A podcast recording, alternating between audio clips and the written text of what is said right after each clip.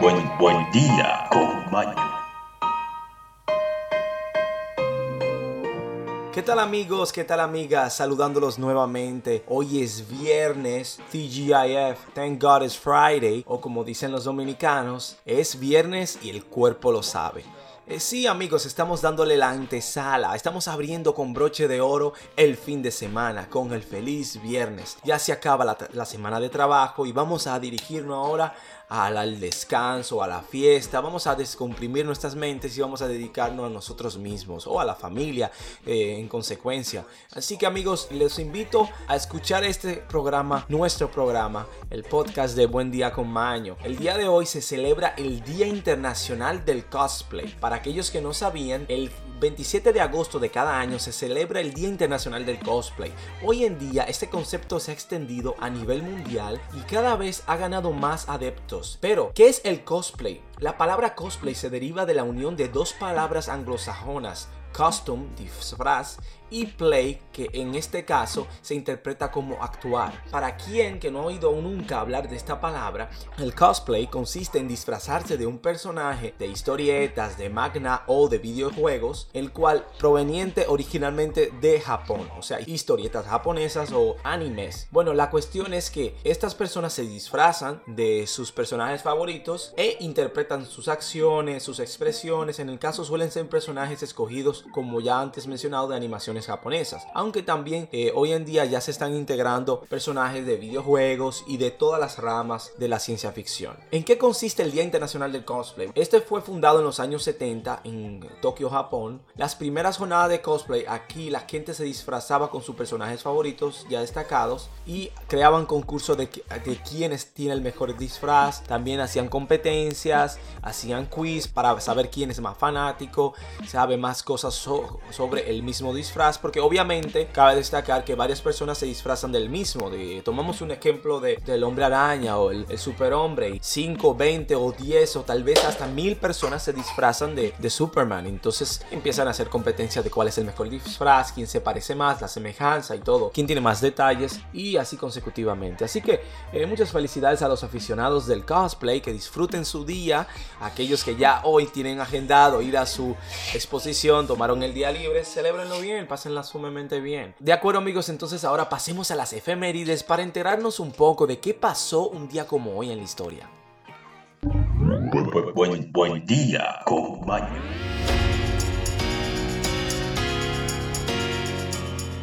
En el año 479 a.C., en la ciudad de Platea, tiene lugar la batalla de Platea y la batalla de Micala. En el año 1920, en Argentina, se realiza la primera transmisión de radiodifusión en 1924 el, servicio telefónico de todo el suelo español es adjudicado a la Compañía Telefónica de España. También en el año 1931 se realiza el primer vuelo comercial transatlántico, así como lo oyen amigo. Incluso en el año 1931 se suprimen las trabas legales para que los militares españoles contraigan matrimonio. En el año 1937 se disuelve a la Junta de Defensa del Norte de España la transcursión de la Guerra Civil Española. En el año 1939, Alemania exige la devolución del Dancing y el corredor polaco. En el año 1939 también se lleva a cabo el primer vuelo de un avión piloteado sin hélice, un Heinkel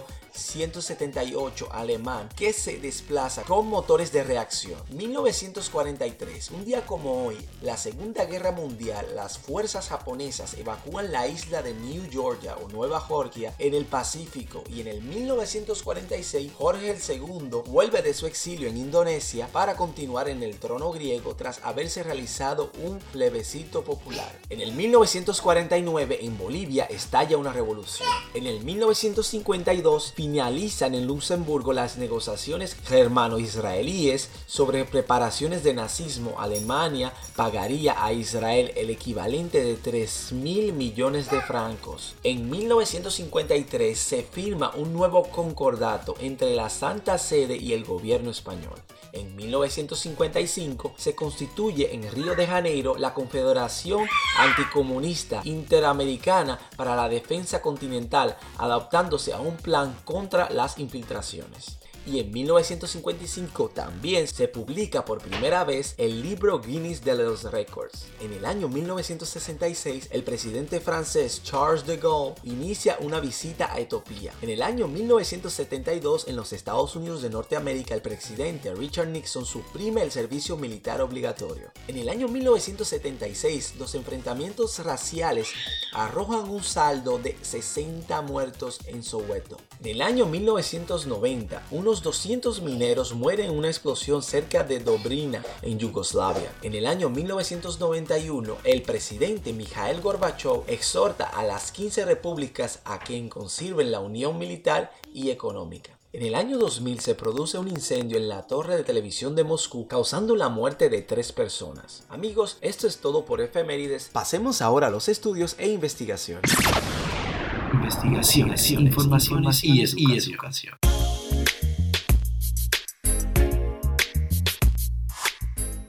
Ocho consejos para combatir el estrés laboral. Sabemos que hoy es viernes y esta información cae como anillo al dedo. Hoy vamos a terminar la jornada laboral, tomaremos un descanso el fin de semana para aquellos que no trabajan el fin de semana, obviamente, descansarán de la oficina. Entonces tenemos ocho consejos para combatir el estrés laboral. Combatir el estrés laboral es clave para estar en el equilibrio y llevar una vida saludable. El estrés o la ansiedad son reacciones naturales con las que el organismo avisa que atraviesa una situación de límite o un breaking point. El día a día laboral es uno de los motivos más frecuentes para aumentar estas reacciones. Lo que debe alertar es que el estrés o la ansiedad se convierten en algo crónico que afecta la vida cotidiana. Una situación que puede venir de enfermedades físicas y mentales ha cortado significativamente la esperanza de vida. Para evitarlo, aquí está esta serie de consejos para ayudarnos a prevenir el estrés laboral o a luchar en contra de él. Número 1. Identificar el motivo principal de estrés. Una buena forma es llevando un diario o tomar nota durante varias semanas de las situaciones que provocan más estrés. Es interesante anotarlo cómo se responde a ellas y evaluar si esto ayuda a reducir el estrés. Segundo tip. Hacer ejercicio ayuda a la producción de endorfinas que hacen sentirse bien. Concentrarse en una actividad deportiva ayuda a desconectar la mente, también contribuye a aumentar la confianza de uno mismo, relaja y mejora el sueño. El deporte y una dieta saludable son un equilibrio perfecto para combatir el estrés. Dedicar tiempo a ficciones o a otra actividad recompensable para relajarse y desconectar del trabajo. Punto número 3. Conciliar la vida laboral y la personal. Las desconexiones laborales son vitales, son imprescindibles. ¿Es necesario trabajar en casa? No, trabajar en casa no es, no es bueno, no es necesario ni tampoco saludable. Abrir correos electrónicos, atender llamadas telefónicas que sean de una manera urgente o no, cuando el trabajo comienza a ocupar parte de la vida personal y se interfiere a esta, es urgente reflexionar y tratar de corregirlo.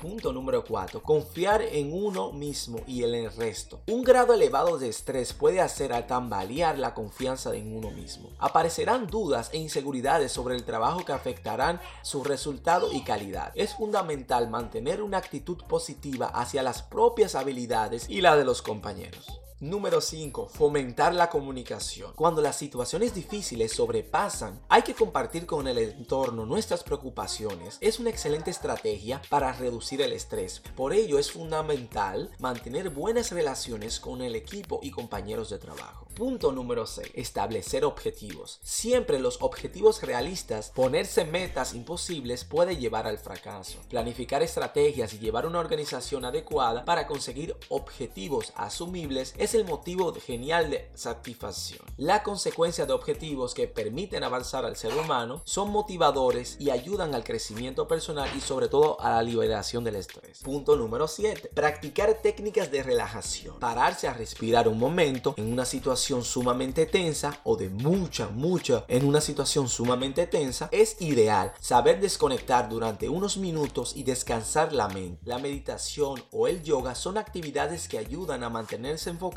y en equilibrio. Además, son muy beneficiosos para afrontar las situaciones con perspectiva y obtener una mejor visión. Punto número 8 y último punto. Aumentar la motivación personal. Mantenerse motivado es una de las mejores formas de luchar contra el estrés. Si se disfruta de realizar las tareas o de lograr objetivos y marcarlos y completarlos, combatir el estrés laboral y la ansiedad es esencial para todos, pero realizándolo de una manera positiva nos ayuda aún más. Amigos, espero que estos 8 puntos puedan ayudarnos a liberarnos de este estrés laboral que enfrentamos día a día o incluso semanal, depende de cada persona. Conocemos de personas, sabemos de personas que enfrentan el estrés a diario, ya sea por temas familiares, incluso el día a día de una madre o un padre que está en la casa. Un sinnúmero de situaciones y ocasiones. Continuemos con el contenido de Ahora, ahora, noticias, noticias de todo el mundo. Todo el mundo.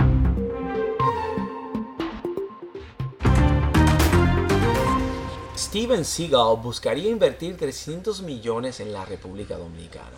El afamado actor Steven Seagal, quien visita la República Dominicana desde hace varios días, tiene ambiciosos planes de invertir en la cinematografía del país. Ha atraído el clima que ofrece en la nación caribeña y sobre todo el potencial que puede en ella. El actor está dispuesto a disponer de 300 millones de dólares para invertirlos en las producciones cinematógrafas y otras áreas de producción del país.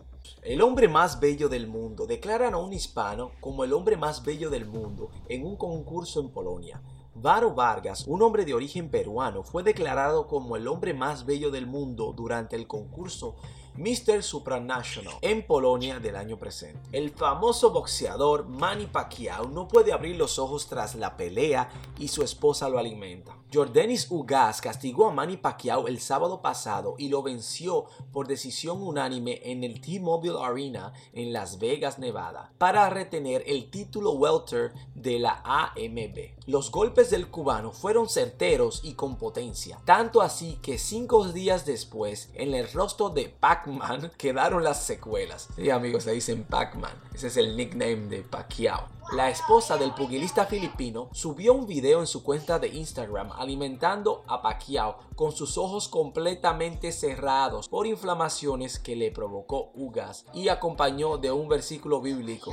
Dios creó el matrimonio, Génesis 2, 15 al 25. El matrimonio es un vínculo único y frágil entre un hombre y una mujer. Es único en el sentido de que ninguna otra relación entre un hombre y una mujer y una mujer les permite convertirse en uno. Si una pareja mantiene vivo el romance en su propio matrimonio, la tentación de buscar a otra persona para satisfacer sus necesidades sería mucho menos atractiva. Reza el post. Un claro mensaje sobre la unión conyugal que fuerte tienen desde el 1999 cuando dieron el sí acepto en el altar. Ahora Pacquiao medita sobre la posibilidad de volver a combatir este año antes de ir a su país y competir en las elecciones presidenciales. Presentadora de la BBC murió debido a complicaciones de la vacuna COVID-19.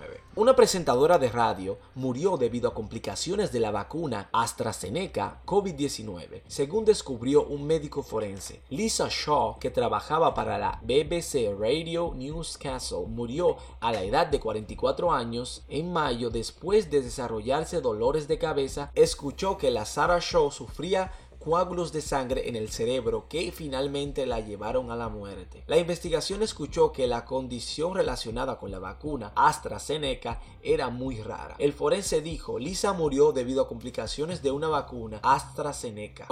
Dix dijo que Shaw estaba en buena forma y muy bien, pero concluyó que estaba claramente establecido que su muerte se debió a una muy rara trombocitopenia trombótica inducida por la vacuna. La muerte de nuestra amada Lisa ha dejado un vacío terrible en nuestra familia y vuestras vidas. Realmente fue la esposa, madre, hija, hermana y amiga maravillosa. Continuemos con el programa amigos. Ahora pasemos a la despedida. Aquí noticias. noticias. Buen, buen, buen día con Maño. Buen, buen día con Maño.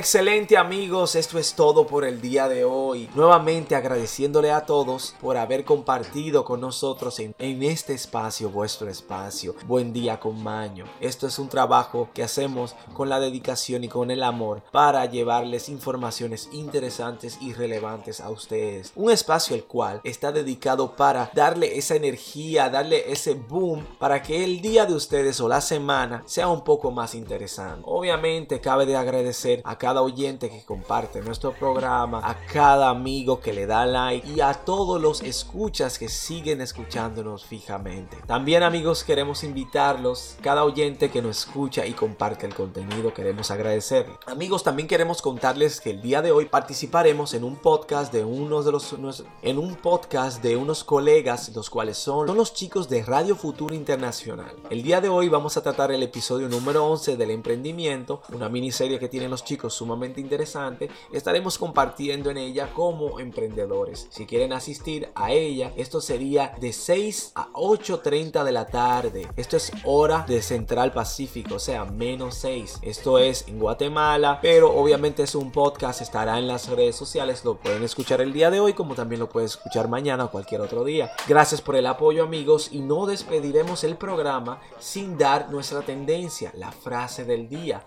que queremos motivarlos a todos con una frasecita que si no hoy, sino la próxima ocasión o cualquier día que escuchen esta frase, los ayude a motivarse un poquito más y a recordarse de lo interesante y lindo que es el mundo. La reconciliación es más bella que la victoria.